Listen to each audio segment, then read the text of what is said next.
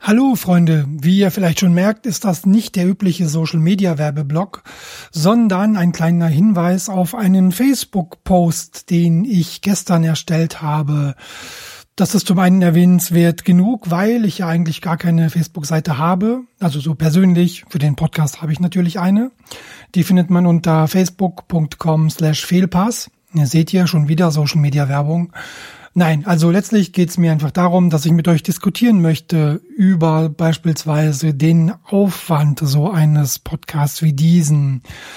Was ist da verträglich? Was ist da üblich? Wie sieht es aus zum Beispiel mit den Filterblasen und den Reichweiten? Also ähm, wie kommt man da raus? Wäre eine interessante Frage. Wie ähm, kann man den Podcast bekannter machen? Ähm, welche anderen Podcasts hört ihr noch? Gibt es Überschneidungen eben auch thematisch beziehungsweise inhaltlich? Klar, die gibt es dann eben mit anderen Formaten, die jetzt eben auch die EM täglich ähm, sich zum Thema gemacht haben. Darüber möchte ich diskutieren und ich würde mich freuen, ähm, von euch zu hören, eben ähm, auf facebook.com slash Fehlpass. Und ja, wirklich, jede Meinung ist willkommen. Alles ist äh, besser als in seinem Elfenbeinturm zu hocken beziehungsweise vom Mikro zu sitzen und nur irgendwo ins, in den Äther zu senden, ohne dass irgendwas zurückkommt.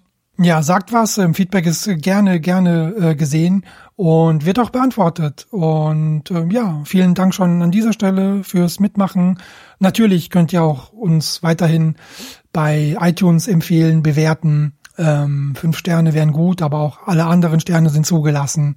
Ich würde mich freuen. Danke fürs Zuhören und jetzt viel Spaß mit der Folge. Herzlich willkommen zum fast täglichen EM-Podcast mit Jalcin Imre.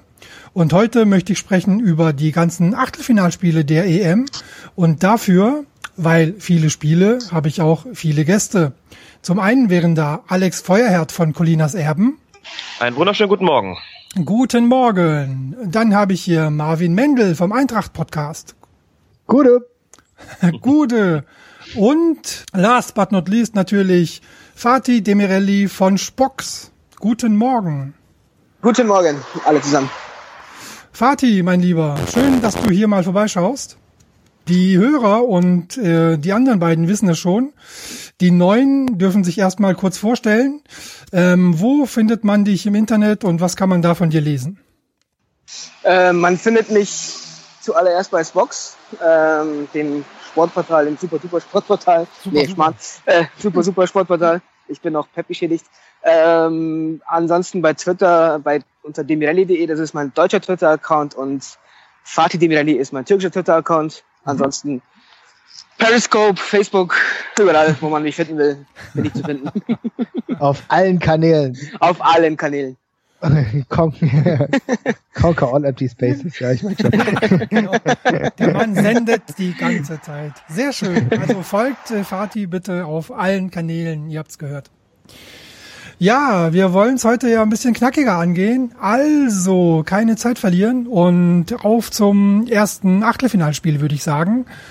Das war, soweit ich mich hier nicht vertan habe in der Übersicht. Schweiz gegen Polen mit einem 1 zu 1 nach regulärer Spielzeit und 4 zu 5 nach Elfmeterschießen. Fatih, fangen wir gleich mit dir an. Mhm. Ähm, das Spiel habe ich, ich habe nur das Tor gesehen von äh, ja. Shakiri. Und damit alles? Und damit alles? Oder was habe ich dann sonst verpasst? Eigentlich nicht viel. Also das Tor war natürlich, war natürlich gigantisch und hat eigentlich dem Spiel überhaupt nicht, äh, hat war überhaupt nicht zum Spiel passend, weil das Spiel ansonsten ja zäh war, wie eigentlich viele Achtelfinalspiele oder wie viele Spiele dieser EM. Was natürlich muss man dazu sagen, so Polen, so richtig ein waren sie nie. Schweiz muss ich ganz ehrlich zugeben, bei meinen allen Tabellenrechner rumgerechnet, dass ich gemacht habe, war immer Schweiz immer, immer im Halbfinale komischerweise. Ähm, aber sie haben bei dieser EM das nicht wirklich bewiesen, also was sie können und Deswegen glaube ich auch, dass das Aus jetzt verdient war, auch wenn Polen auch nicht wirklich überzeugt hat. Mhm. Ähm, ja, war ein, bisschen, war ein bisschen schwierig. Also die Schweiz hat so das Problem, was äh, sie eigentlich hätten einfach lösen können. Vorne Stürmer, mal Seserovic, mal äh, Mbolo, mal Derdiok. Gut, auch wenn ich jetzt sage, sie hätten Derdiok spielen lassen müssen. Er hat am Ende in der, in der Nachspielzeit oder in der Verlängerung zwei klare Torchancen äh, nicht gemacht, aber mhm. er hatte sie, die Seferovic zum Beispiel nicht hatte. Mhm. Und ähm, ich habe ja ähm, Deriok in der Türkei gesehen, ähm, mhm. wurde eigentlich wie Mario Gomez resozialisiert, mehr oder weniger, ähm, hat eine überragende Saison gespielt, hat eine sehr gute Form, war, was bei ihm natürlich ganz wichtig ist, verletzungsfrei die ganze Zeit. Und deswegen konnte ich nicht so ganz nachvollziehen, dass man Seferovic äh, immer die Chance gegeben hat, obwohl er ja in Frankfurt nachweislich keine gute Saison gespielt hat. Mhm. Und das war das Problem der Schweiz eigentlich bei dieser ganzen EM, dass sie vorne hinten immer wunderbar äh, Ball zirkulieren lassen haben. Nach vorne war das wunderbar, nach hinten eigentlich auch selten, aber vorne hat halt einfach ein Knipser gefehlt und das hat am Ende auch den Ausschlag gegeben. Ähm, also gleich zu Beginn habe ich äh, eben nachgelesen, hatte ja Polen wohl gleich eine Chance, Marvin. Und mhm. ähm, ja, erst dann so hat dann eigentlich die Schweiz, nachdem Polen die erste Halbzeit sozusagen ähm, dominiert hat, beziehungsweise Übergewicht hatte, ähm, hatte das Schweiz erst in der zweiten Halbzeit. Stimmt das? Ja, das habe ich auch so gesehen. Aber ich muss auch generell sagen, ich, ich, ich erkenne schon an, dass äh, Polen irgendwo zurecht weitergekommen ist, muss aber sagen, dass ich die Leistung von, von der Schweiz insgesamt gar nicht so schlecht war, fand. Also es, es war natürlich im Grunde so, dass äh, offensiv dass sie die Dinger nicht reingemacht haben, Seferovic mit den üblichen Problemen, die man schon aus der Frankfurter Zeit kennt. Wobei, äh, wenn wir jetzt mal, wenn wir natürlich jetzt äh, äh, die Relegation wegnehmen, das war natürlich dann schon grandios, aber das hat, zieht sich wie ein roter Faden durch die Saison und es tut mir auch ehrlich gesagt für ihn ein bisschen leid, aber trotzdem fand ich, dass die Schweiz an sich eine ganz äh, grundsätzlich relativ kompakt war und auch gegen Polen gar nicht schlecht gestanden hat. In der zweiten Halbzeit war es deutlich besser, natürlich gekrönt mit dem Tor wahrscheinlich der Europameisterschaft von Shakiri. so sieht's aus. Alex, ähm, ich finde den den den Torwart, äh, von dem habe ich gehört, den sollte man vielleicht noch herausheben, also den polnischen ähm, Torwart. Ähm, die Schweiz hat sich ja wohl doch bemüht, zumindest den Zusammenfassungen nach in der in der zweiten Hälfte. Und ähm, ja, eigentlich kann man jetzt eigentlich Fabianski auch ein Stück weit sich bei ihm bedanken, ähm, dass es für Polen dann gereicht hat. Würde ich auch so sehen, ja. Der Torwart hat, Fabianski hat es wirklich großartig gemacht hat Polen da im Spiel gehalten. Ich habe es eigentlich auch so gesehen wie die anderen beiden. Ähm, es war tatsächlich zunächst so, dass ich dachte, das ist eine klare Sache für Polen. Ähm, hatte, war auch enttäuscht von der Schweiz, muss ich sagen, in der ersten Hälfte. Das hat sich dann deutlich gebessert und nach dem Traumtor, ich glaube, sowas gibt auch emotional einfach nochmal den entsprechenden Aufwind. Mhm. Das, das Gute an dem Spiel war, fand ich auch, dass es einfach sehr spannend gewesen ist. Das ist ja so ein Aspekt, wenn man jetzt inzwischen immer so viel auf Taktik achtet. Es hat schon geknistert. Ne? Es war kein wirklich richtig gutes Spiel, aber es war ein mhm. sehr spannendes Spiel. Es war ja dann doch irgendwo, wie ich fand, gleichwertiger Mannschaft mit einem herausragenden polnischen Torwart. Und dass das Ganze ins Elfmeterschießen gegangen ist, war dann irgendwo auch so ein bisschen die konsequente, ähm, bisschen so die konsequente Folge davon. Und hat die Spannung natürlich dann so auf den Siedepunkt getrieben. Also eigentlich ein ganz, ganz ordentlicher, durchaus vielversprechender Beginn dieser Achtelfinalspiele. Mhm. Und dass das Polen letzten Endes geschafft hat, da war sicherlich dann auch sehr viel Glück dabei. Aber äh, ich hatte sie auch eher auf dem Zettel als die Schweizer, muss ich sagen. Mhm. Und, und den Torhüter, den Torhüter muss man ja ganz kurz sagen, sorry, äh, ja dass ja, also wirklich für die Polen eigentlich ein Segen war, dass sich äh, nicht verletzt hat äh, und die letzten beiden Spiele einfach nicht gemacht hat, weil ich muss sagen, finde ich extrem overrated. Äh, Fabianski, was er jetzt auch bewiesen hat gegen die Schweiz, ist deutlich der bessere Torhüter und auch wenn es durch unglückliche Umstände entstanden ist, hat sich jetzt die richtige Reihenfolge gegeben, dass jetzt Szczesny dann auf der Bank saß in, jetzt gegen die Schweiz. Ja, das muss man wirklich so sagen. Also ich glaube, Fabianski hat sich für die nächsten, fürs nächste Spiel zumindest den Platz gesichert. Und, äh, und außerdem ist ja für die Polen, das darf man auch nicht vergessen, noch Luft nach oben. Lewandowski, äh, bisher, glaube ich, kein einziges EM-Tor. Äh, wenn er endlich mal in Fahrt kommt, dann könnte es auch nochmal positiver aussehen. Auch äh, aus dem Spiel heraus. Oder? Ja. Das weiß ich auch. Ja, ich glaube, ein Torschuss. Ja, jetzt hat er einen Elfmeter reingemacht im Elfmeterschießen. Ja, aber, aber ja, wirklich kein Torschuss. Also es, es, funktioniert noch bei weitem nicht so, wie es ähm, bei den Bayern funktioniert. Und wenn, wenn er mal ins Laufen gerät, dann, dann sieht es gut aus. Miller und Lewandowski haben ihr Pulver verschossen in der Saison bei Bayern. Jetzt kommt da nichts mehr nach. ja, wir werden sehen. Ansonsten, ansonsten muss ich natürlich noch sagen an der Stelle, ich habe das Spiel natürlich auch in erster Linie geguckt wegen Mark Klettenberg großartiger Schiedsrichter auch bei dieser Europameisterschaft in wirklich bestechender Form, hat auch dieses Spiel sicher und souverän geleitet. Insbesondere seine Körpersprache gefällt mir ganz ausgezeichnet. Und ich glaube, nachdem, wir müssen ja nichts mehr spoilern, ist es ja alles schon klar, nachdem England jetzt äh, ausgeschieden ist, dürfte Klettenberg ein ziemlich heißer Kandidat auch sein fürs, äh, fürs EM-Finale. Mhm, stimmt, stimmt, stimmt. Daran habe ich noch gar nicht gedacht. Völlig richtig. Stimmt, ja, sehr souverän. Mhm. Mhm. Gut. Ich habe da auch einen Kandidaten. ja, stimmt. Ja. Ah, zu, de, zu da sprechen wir aber gleich noch drüber. Genau. Kommen, wir, kommen ich wir weiß, gleich dazu. Kommen wir gleich dazu. Dann lasst uns weitergehen, Freunde. Die Zeit drängt. Äh, Wales gegen Nordirland 1 zu 0. Alex, äh, was habe ich denn da verpasst? Du hast ein Spiel verpasst, das konsequenterweise durch ein Eigentor entschieden worden ist. Mhm. Das war dann schon ein ziemlicher Abfall gegenüber Schweiz gegen Polen oder Polen gegen die Schweiz. Mhm. Es ist natürlich erzwungen worden. Äh, hätte, äh, wäre das Eigentor nicht gefallen, dann äh, hätte ich weiß jetzt gar nicht mehr, welcher Waliser dahinter gestanden ist, habe ich jetzt ehrlich gesagt vergessen, ob es, äh, ich glaube Bale war es nicht, Vokes war es möglicherweise, egal. Ähm, wäre das so auf jeden Fall auch so gefallen die bessere Mannschaft ist da für mich weitergekommen an der Stelle. Nordirland hat das wirklich brav gemacht, aber ich fand auch die, die limitiert sind. Bei aller Sympathie hat man durchaus auch schon gegen Deutschland gemerkt und Wales, wenn man das jetzt schon als, als britisches Derby da beschreiben will, ist, ist Wales doch in der ganzen Spielanlage reifer gewesen, mhm. in den taktischen Möglichkeiten, in den spielerischen Möglichkeiten reifer gewesen und hat das einfach mehr, mehr verdient und ich fand auch mehr gewollt. Und insofern war das ein recht konsequenter Ausgang. Äh, Gareth Bale hat ein starkes Spiel gemacht wieder aus meiner Sicht. Ähm, ist, wenn etwas passiert ist, dann ist es ja dann wirklich auch, auch durch ihn passiert. Ansonsten war da schon auch eine ganze Menge Leerlauf drin. Das war jetzt nicht unbedingt ähm, Feinschmecker-Fußball, muss man sagen, aber natürlich ein Spiel von zwei letztlich grundsympathischen Mannschaften und ich finde, das ist Wales auch absolut zu gönnen, dass sie es jetzt im Viertelfinale weiter versuchen dürfen. Ja. Und ansonsten kann man so sagen, und das muss ich negativ festhalten, be beleidigt mich fast persönlich, Will Grigg wurde nicht eingewechselt. Selbst bei diesem Spiel. man hat den Moment nicht genutzt, ja. Aber gut. Ja. Ich habe ihn tatsächlich auch erwartet, aber ähm, irgendwie hatte er was der ganze Sweat, ich, ich sehe es genauso, ähm, es war wirklich kompletter Leerlauf, es war auch von, von, vom Zeitpunkt her super, man konnte die schön am Samstag äh, Nachmittag die Akten sortieren, ein bisschen Büroarbeit machen und nebenbei äh, Fußball gucken. Äh, es, es war, es war wirklich das, das also gleich reden wir zwar über äh, Kroatien, Portugal, aber ich fand es trotzdem noch schlechter, ähm, weil ja Bale super, aber und ein bisschen Ramsey, ja, der hat mit seiner, mit seiner Frisur aufgefallen ist. Ansonsten war das wirklich viel Leerlauf, viel, ja. Ich hatte das Gefühl tatsächlich, dass Nordirland mit dem Weiterkommen eigentlich abgeschlossen hat und jetzt einfach noch ein bisschen Party macht und dann nach Hause fliegen will.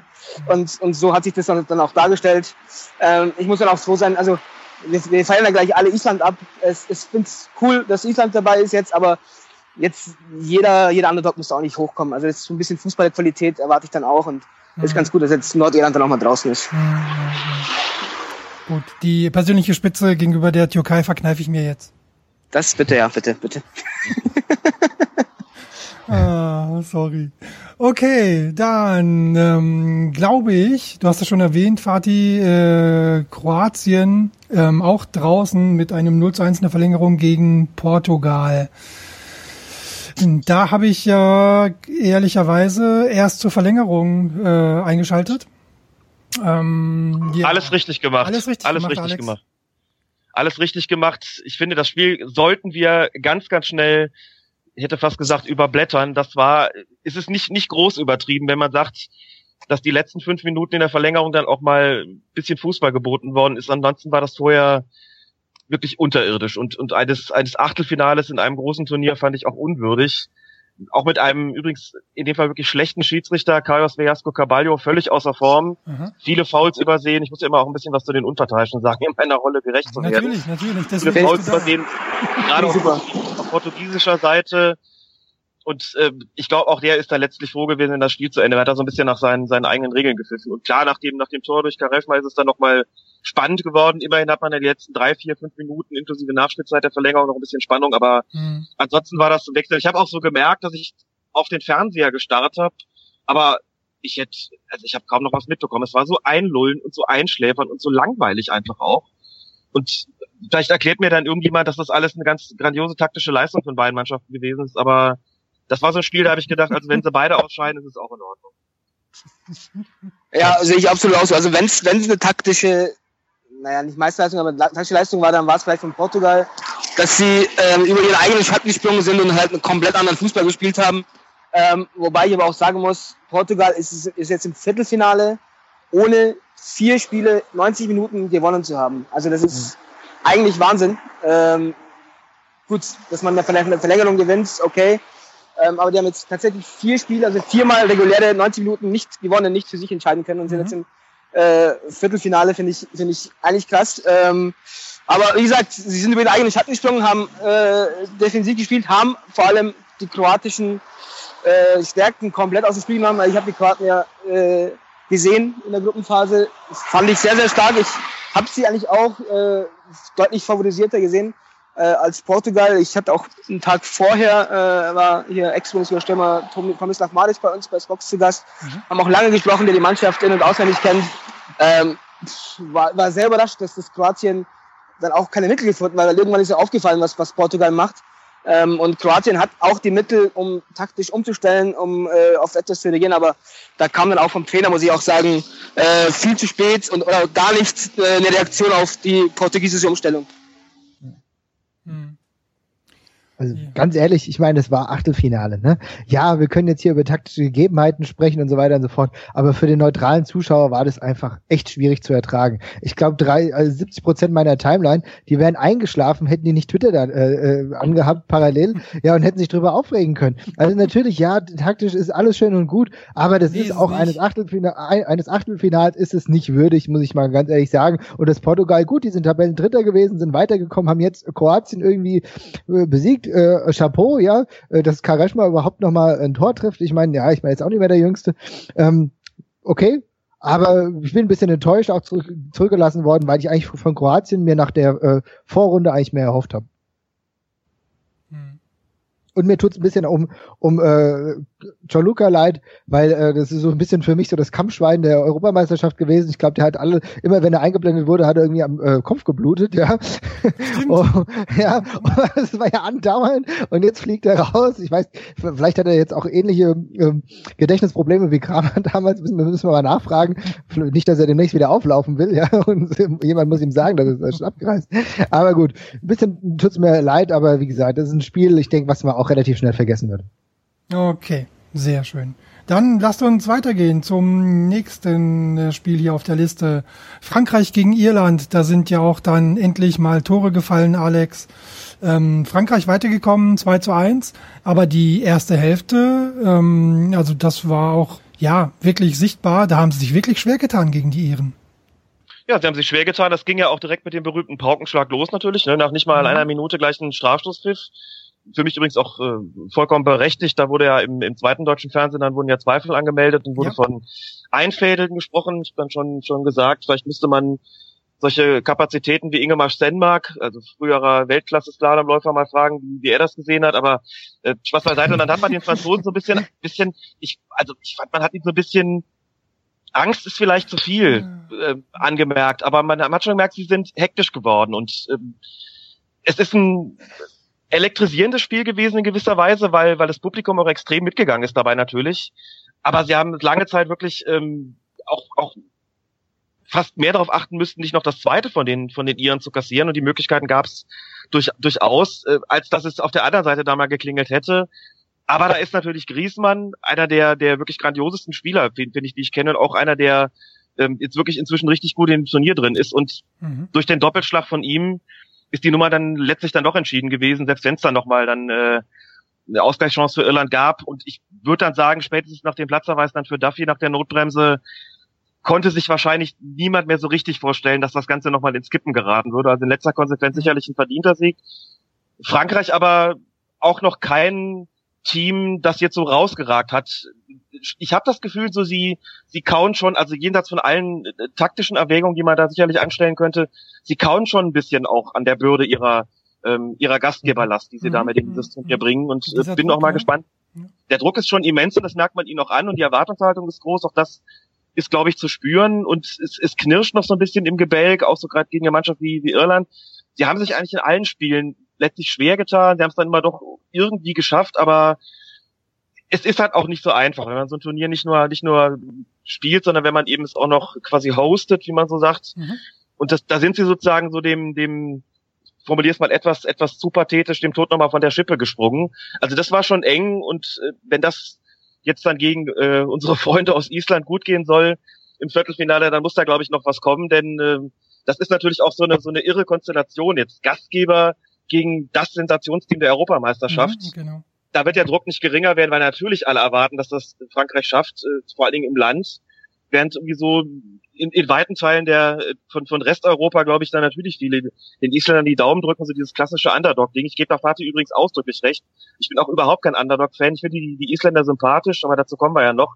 Mhm. Muss aber auch sagen, ich äh, wär, mir wäre schon auch dran gelegen, auch wenn ich mich jetzt hier zum, zum Partypooper mache, dass Frankreich da weiterkommt äh, und wirklich auch im Turnier bleibt. Das, das hätte ich schon ganz gerne und gerne auch äh, bis ins Finale, äh, muss ich sagen. Aber gut, das, das wird für sie wirklich mit Sicherheit jetzt auch nicht einfacher im weiteren mhm. Turnierverlauf. Ähm, Marvin, ähm, eigentlich kann man ja über die Frankreich-Spiele ja ähm, vielleicht sagen, dass die erste Hälfte jeweils nicht so gut war, ähm, nicht so erfolgreich und dann eigentlich erst immer so die zweite Hälfte beziehungsweise mit Auswechslungen immer dann die Wende kam. Würdest du mir mhm. da zustimmen? Ja, da stimme ich dir grundsätzlich auf jeden Fall zu. Man hat ja deutlich gemerkt, dass es nach der Halbzeit dann auch ein bisschen besser wurde, ja. Ähm, was ich halt, was mir halt ganz krass auffällt, ist eigentlich die Einzelspielerabhängigkeit bei den äh, bei, bei den Franzosen. Also es ist, du merkst schon, das ist zwar es ist halt eine Mannschaft, aber trotzdem habe ich eher das Gefühl, dass sie ganz klar abhängig davon sind, wie die Leistungen der einzelnen betreffenden Personen sind. Jetzt in dem Fall war es Griezmann, der halt ein überragendes Spiel gemacht hat. Ja, e, gut, Evra war zum Beispiel auch nicht schlecht, Coman hat mir auch ganz gut gefallen, aber trotzdem ist es sehr Einzelspielerabhängig. Du kannst eigentlich selten sagen, dass es das Team im Kollektiv äh, jetzt so dominant gespielt hat, dass sie jetzt äh, selbst Irland an die Wand gespielt haben. Mhm. Fand ich. Mhm.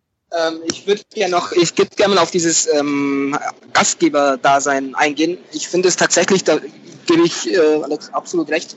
Es ist deutlich schwerer geworden, als früher Gastgeber zu sein. Ich äh, also ich glaube, das hat so ein bisschen auch mit der mit, mit, mit den Medien zu tun, dass das deutlich mehr als früher ist. Also jetzt Social Media, die Spiele bekommen jetzt direkt den Druck mit. Ähm, es wird deutlich mehr berichtet, es, wird, es ist alles kleiner geworden, es ist deutlich enger geworden. Ähm, früher, ich weiß nicht, so 94 USA, das oder falsches Beispiel, Frankreich 98 zum Beispiel, da kann man besser vergleichen. Da gab es dann so viele Medien gar nicht, dass, dass die Spieler gemerkt haben, oh, da ist, da ist jeder dahinter, da guckt jeder. Aber inzwischen es ist allgegenwärtig. Man bekommt es in sozialen Medien mit, man bekommt es in den Medien mit. Jeder, jeder berichtet darüber, jeder spricht darüber und ich glaube, dass der Druck einfach größer ist. Und es war in Brasilien ja deutlich krasser als jetzt hier bei, bei den Franzosen. Die Brasilianer sind eigentlich eingegangen an diesen Druck. Die Franzosen sind da vielleicht ein bisschen professioneller, aber das, ich sehe das genauso, dass das ein, ein großes Problem ist. Und das wird jetzt gegen Island noch mal eine Spur äh, heftiger, weil du dich eigentlich, egal wo du spielst, nur noch blamieren kannst mhm. und dann vor den eigenen Fenstern noch mehr. Ja, und das kann sowieso zu einem ganz großen Problem werden. Gerade, ich meine, okay, wir wollen ja nachher noch über Island sprechen, aber wenn wir das jetzt gerade tun, dann ist es wirklich so, du kannst eigentlich ja fast nur verlieren. Und selbst wenn du nicht deutlich, äh, wenn du nicht hier ordentlich gewinnst, dann gucken, gucken dich die Leute auch komisch an. Aber gegen Island hast du jetzt, und das ist ja so ein Mythos, der jetzt zwischenzeitlich schon aufgebaut wird, mhm. hast du eigentlich immens große Chancen, schlecht auszusehen. Und auch gerade für Frankreich wird es noch ein Problem. Mhm.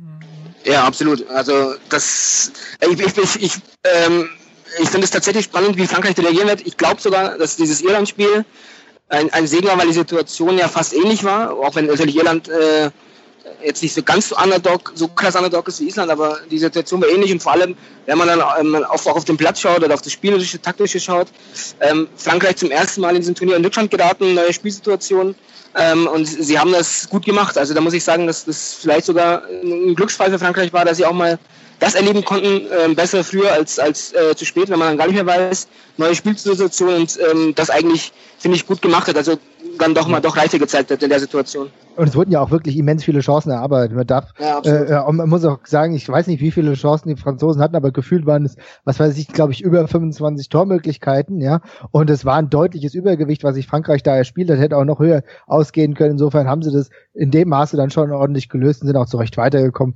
Und für Irland war es auch schön, dass sie dabei waren. Ja. Tschüss. Ja, klar, aber, aber es, es wirkt halt schon ein bisschen hektisch und nicht wirklich vollends überzeugend. Aber gut, wir werden sehen, das Spiel gegen Island kommt ja dann am Donnerstag. Donnerstag, oder? Donnerstag. Ja. Donnerstag, ja. ja. Genau. Sehr gut. Dann lasst uns weitergehen zur vielleicht mit der überzeugendsten Vorstellung bisher im Turnier einer Mannschaft und zwar Deutschland gegen Slowakei. Ein 3 zu 0, Alex. Und ja, was soll man sagen? Der äh, beste, die beste deutsche Mannschaft bisher bei dieser EM? Mit die beste Mannschaft zumindest. Ja, ich habe jetzt kurz gezögert, äh, weil ich noch mal kurz die anderen durchgehen müsste, aber das ist sicherlich die berühmte Steigerung von Spiel zu Spiel äh, gewesen. Mhm. Kommt jetzt wieder so ein bisschen der Mythos von der Turniermannschaft, wobei der Turniermannschaft jetzt natürlich auch ein bisschen mehr impliziert, dass man am Anfang irgendwie Schrott gespielt hat. Das ist ja nun auch so nicht der Fall gewesen. Was man klar sagen muss, kein einziges Gegentor bis jetzt. Also da steht äh, die Defensive ganz offensichtlich.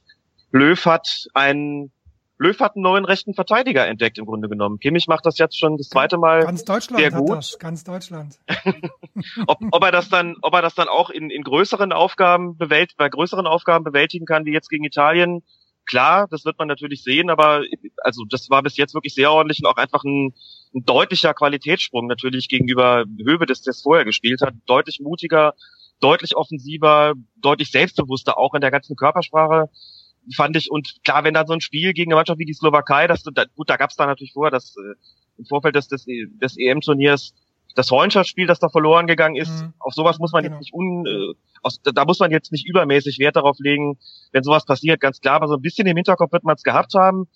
Andererseits hat man es auch gekannt und wenn so ein Spiel natürlich nach acht Minuten mit so einer mit so einer Granate losgeht wie von Boateng, wo auch natürlich, auch das muss man sagen, das Spiel dann seine entsprechende Geschichte hat. Tagelang ist darüber diskutiert worden, wird der Mann fit? Er ist doch jetzt der neue Chef. Deutschland muss ja unbedingt immer Führungsspieler haben, mhm, auch wenn die sich selber ja. irgendwie gar nicht, gar nicht so sehen. Das ist, finde ich, eine ganz grauenvolle Diskussion, aber die müssen wir meinethalben jetzt auch gar nicht führen. Aber wenn der, wenn da sowas passiert, nach acht Minuten macht der Mann sein erstes Länderspieltor nach der Diskussion, dann hat die das ganze Spiel natürlich auch schon in dem Moment seine Geschichte und ehrlich gesagt, das war in dem Moment auch entschieden. Das war in dem Moment auch entschieden. Ich glaube, es hat mhm. kaum noch jemand geglaubt, dass da was passieren könnte. Okay, da gab es eine riesengroße Ausgleichschance für die Slowakei, wo Neuer dann glänzend pariert hat, der auch sehr gut im Turnier ist, der halt da ist, wenn er gebraucht wird. Dann fällt das 2 zu 0, das war wunderschön herausgespielt. Solche Spieler wie Draxler schwingen sich dann, schwingen sich dann doch plötzlich zu, zu einigermaßen ähm, akzeptabler Form auf und, und machen, legen ein gutes Spiel hin, macht das 3 zu 0 noch. Die Slowakei fand ich schwach. Ja. Die Deutschen haben es aber auch gut gemacht, das muss man schon sagen. Und wenn man sich die Statistik mhm. anguckt, es spricht ja wirklich alles, äh, alles für sich. Ich habe guck, ich habe ja nochmal gerade nachgeschaut, 21 zu 7 Torschüsse genau. ist einfach wahnsinnig viel, deutlich bessere Passquote, deutlich besserer Ballbesitz. Bei den Zweikämpfen war es 50-50, aber das war ein Spiel, wo man sagen muss, 3 zu 0, das äh, gibt es auch angemessen wieder und im Zweifelsfalle wäre da eher noch ein 4-0 gefallen, als dass die Slowakei irgendeine Chance gehabt hätte. Mhm. Das hat man auch gesehen, das war wirklich ein sehr ordentliches Spiel und klar, also sie, sie sind von vornherein einer der Turnierfavoriten gewesen, aber bitte, sie sind auch Weltmeister. Und als Weltmeister hast du natürlich die entsprechende Rolle, aber sie scheinen damit auch, auch durchaus parat zu kommen. Löw scheint an den richtigen Stellschrauben zu drehen und ich bin gespannt, äh, wie sie es jetzt gegen Italien bewältigen werden, klar. Ja, ähm, genau, das wird spannend sein zu sehen. Aber bleiben wir noch kurz bei dem Spiel. Ähm, Fatih, ähm, gerade jetzt, wenn man etwas meckern will bei so einem Spielverlauf und bei so einem Spielstand, könnte man das vielleicht, ähm, ja, äh, könnte man da vielleicht bei Ösil ansetzen und seinem Elfmeter? Ja.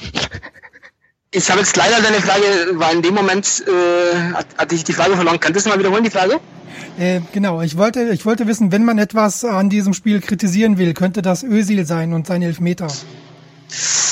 Ähm, ja, nein. Also natürlich wäre es für ihn eine super Chance gewesen, dass er jetzt dann auch mal sein Tor macht, aber ich fand Özil gerade in dem Spiel eigentlich ähm,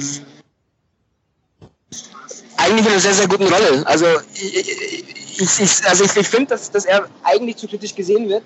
Ja. Ähm, er hat auch viele Spiele, ja, wo man, wo man, wo man sagt, ja, was macht er jetzt? Oder das ist jetzt zu viel Phantom, aber in, gerade in dem Spiel fand ich, dass er mehr als Groß zum Beispiel, von dem ich ein großer Fan bin, aber mehr als Groß Taktgeber war, Passverteiler war, die mhm. Idee hatte, mhm. das Spiel angekurbelt hat. Also ich, ich fand, das, das war das beste Öselspiel dieses Turniers. Ähm, von daher, mein Elfmeter kann passieren, aber ansonsten fand ich seine Leistung eigentlich sehr überzeugend. Sehe ich, stimme ich dem komplett mhm. zu, sehe ich nämlich ganz genauso. Özil wird viel zu kritisch gesehen und dann wird da wieder das äh, Körpersprache-Argument und das ganze bla bla. Muss man mal echt die Kirche im Dorf lassen. Natürlich will, sind ganz klar, den, Elf, den Elfmeter, wenn du die Chance hast, musst du den reinmachen und darfst du nicht so sloppy schießen, wie er das gemacht hat. Gut, das ist ein Kritikpunkt, aber er hat sich danach überhaupt nicht hängen lassen, hat richtig gute Pässe in die Schnittstelle gespielt, da war, hat selbst einen Schuss, äh, ich glaube, außerhalb des 16ers abgelassen, der ganz knapp am Tor vorbeigegangen ist, hat sich, wie gesagt, richtig reingehängt. Es war ein ordentliches Spiel und ich kann immer nur davor warnen, immer wieder zu sehr Ösil in den Mittelpunkt zu stellen, zu sehr zu kritisieren, weil das anscheinend bei vielen Menschen reflexartig passiert. Ich, es wäre ein Problem, wäre Ösil nicht in der deutschen Nationalmannschaft, Wir können alle froh sein, dass er da spielt und hat ein richtig ordentliches Spiel gemacht. Und äh, mir hat es gefallen. Demnächst muss er die Elfmeter besser schießen. Aber das ist ein Problem, mit dem wir uns gesamtheitlich in der deutschen Nationalmannschaft nochmal beschäftigen werden, weil es gibt immer mehr Spieler, die es nicht schaffen, Elfmeter ordentlich zu schießen bei Deutschland. Wisst, ihr werdet sehen. Ähm, ich muss da auch nochmal, ich, ich stimme ich natürlich zu. Ähm, ich bin natürlich ein, ein Teil dieses, dieser ganzen Medienwelt und ähm, ich werde auch einen Teufel tun und mehr Kollegenschelte äh, hier betreiben, aber ich finde es teilweise schon krass, ähm, was, was in den Medien passiert. Also teilweise ist es wirklich konstruierte Kritik, die da ähm, seit Turnierbeginn passiert. Also wahrscheinlich ist es Langeweile, ich kann es anders nicht erklären, mhm. weil ähm, man kommt hier als Weltmeister, äh, man kommt hier mit einer sehr, sehr guten Mannschaft, mit einer qualitativ hochwertigen Mannschaft. Ja, okay, äh, Gruppenphase war jetzt nicht so berauschend, aber bei wem war die schon berauschend und die Gegner haben es vielleicht auch nicht zugelassen. Ähm, und man ist jetzt hier im, im, im äh, Viertelfinale ohne Gegentor, hat die Aufgaben bravourös erfüllt. Dann heißt es, ja, aber die, bisher waren die Gegner äh, nicht, nicht so, ja, da kann ja Deutschland nichts dafür. Was sollen sie sich dann jetzt sagen, ja komm, das Spiel halt gegen Frankreich statt gegen Slowakei, wir wollen jetzt an wegen anderen Gegner spielen. Da kann Deutschland nichts dafür. Ähm, ich, ich, ich kann es einfach nicht ich, ich weiß ja auch, wie es in der Türkei zugeht. Ähm, und da wird nach, nach einer guten Halbzeit gegen Tschechien ist man schon Europameister. Ähm, ich finde sie einfach das ist einfach zu kritisch in Deutschland. Also ich kann es mir auch nicht erklären. Also ich, äh, wenn ich dann äh, türkischen Fernsehen zugeschaltet werde und sagen, ja, Deutschland super, feiern alle. Ich so, nee, feiern sie nicht. Die kritisieren gerade, dass Deutschland Mannschaft keine Führungsspiele hat. Das, Jawohl. Die, ja, und das, das, das, das. Und dann sagen die, hä, wie jetzt? Äh, die feiern nicht? Nein, die feiern nicht, weil sie, sie finden dann doch wieder irgendwas äh, kritisieren. Und das, das ist halt der Wahnsinn. Das ist der reinste Wahnsinn. Und das ist, ich kann es Ihnen erklären, Le Leute, feiert einfach. Also das ist, das ist eine wunderbare Mannschaft. Das ist eine qualitativ hochwertige Mannschaft, die ist besser als die Weltmeistermannschaft. Gut, der Trainer riecht ab und zu da irgendwas, aber ansonsten ist das äh, ein einwandfreies Turnier für die deutsche Mannschaft. Und äh, Chapeau vor dieser Leistung. Ja, ja, großartig, großartiger Spielaufbau, das Pressing schön umspielt der Slowakei. Ähm, ja, ich habe da wirklich auch nichts zu meckern. Deswegen ähm, kann ich mich da Fatih nur anschließen. Ja, feiert das mehr, wirklich. Es gibt guten Grund dafür. Dann ja. lasst uns weitergehen. Ähm, die Uhr tickt, tickt, tickt. Ungarn gegen Belgien. Marvin. Vier Tore ähm, gab es, glaube ich, die ja im ganzen Turnier noch nicht. Ja, also ich habe mit dem knappen Sieg gerechnet. Wie war das bei dir? Ich habe auch nicht damit gerechnet, dass es so dominant ist. Äh, nee, ich, das ist falsch gesagt. Nee, ich habe auch nicht gedacht, dass es so deutlich ist, weil dominant war es natürlich von den Belgien, aber ich muss sagen, das Ergebnis war ein Tick zu hoch. Ähm, die Ungarn haben durchaus gut mitgespielt. Ähm, Kirai übrigens mit einer Torhüterleistung, die ich, glaube ich, von ihm seit zehn Jahren nicht gesehen habe. also keine Ahnung, hat für mich einer der besten Spiele gemacht, trotz der Tatsache, dass er vier äh, Dinger kassiert hat. Mhm. Ähm, aber trotzdem, sie haben versucht, offensiv gut mitzuspielen. Tschutschak hat äh, verschiedene Chancen gehabt. Auch Nagy hat äh, gut gespielt, aber ne, du hast am Ende des Tages dann doch gemerkt, dass die Qualität doch auf Seiten der Belgier liegt und ähm, war dann ein deutliches Ergebnis, aber ist für mich auch ein Tick zu hoch ausgefallen. 2-0 hätte auch gereicht. Mhm. Ja, vor allen Dingen, wenn man, wenn man, wenn man sieht, äh, auch da nochmal der Blick auf die Statistik, das ist ja viel deutlicher ausgegangen, als es lange Zeit war. Also 4 zu 0 mhm. klingt ja ähm, nach einer gigantischen Überlegenheit, aber die Tore, ne, 78., 79., 91., also die letzten drei, nach dem äh, ersten Treffer in der zehnten Minute und mhm. wenn man auch da nochmal guckt, ähm, ein Chancenverhältnis von 10 zu 8 für Belgien bei einem Ergebnis von 4 zu 0 macht schon deutlich, so war es dann auch wieder nicht. Und ich fand es lange Zeit sehr unterhaltsam, es gab viele Chancen, war wirklich ein schönes Spiel. Ungarn hat da, hat da wirklich gut mitgemacht, Kira hat tatsächlich eine, eine prima Leistung geboten und es ist einfach erst zum Schluss richtig deutlich äh, geworden. Aber Belgien kommt, scheint mir auch jetzt durchaus mal in Fahrt, nachdem es am Anfang noch so ein bisschen gerumpelt hat, ist ja so der, der, also Geheimfavorit heißen solche Mannschaften ja immer deswegen, weil alle eingeweiht sein wollen, dass sich alle eingeweiht fühlen wollen. sehr, gut, sehr guter Begründung. deswegen ist ja sowas immer, immer dann geheim, obwohl es natürlich alle wissen und es ist ja so die, so ein bisschen auch die Hipster-Mannschaft, auch so rein äußerlich, ne? Und äh, in der Tat, also sie fliegen, glaube ich, gerade so in dem ganzen Island-Hype und vorher Nordirland-Hype und, und Wales-Hype, fliegen sie gerade so ein bisschen unter dem Radar, so der, der europäischen Fußballöffentlichkeit. Nee, Ungarn, glaub, Ungarn ist unter dem Radar geflogen, fand ich. Das ist auch total respektabel, was die bisher geleistet ja, haben, oder nicht? Haben, haben sie von auch. Den ganzen, von den ganzen Underdogs äh, die beste Mannschaft. Ja. Ungarn. Das, das definitiv und damit auch eigentlich unter Wert geschlagen, auch in dem Spiel. Aber die Belgier kommen so ein bisschen jetzt in Fahrt und ich bin gespannt. Sie sind ja nun auch in diesem Strang, diesem Finalstrang, wo sie jetzt den ganz Großen noch aus dem Weg gehen können. Und das ist so eine Mannschaft, wo ich denke, so, dass äh, die haben auf jeden Fall das Zeug fürs Finale und das sage ich jetzt nicht, weil es ein 4-0 geworden ist, sondern weil man so merkt, dass das funktioniert eigentlich von Spiel zu Spiel besser mhm. und sie haben wirklich großartige Spieler einfach drin, das muss man auch sagen. Also die wirklich großartige Spieler wie, wie lange, wie lange seit langem nicht mehr. Mhm, mhm, mhm. Das stimmt, das stimmt. Da natürlich wieder raus, auch herausgestochen ähm, Eden Hazard, Fatih. Ähm, ja.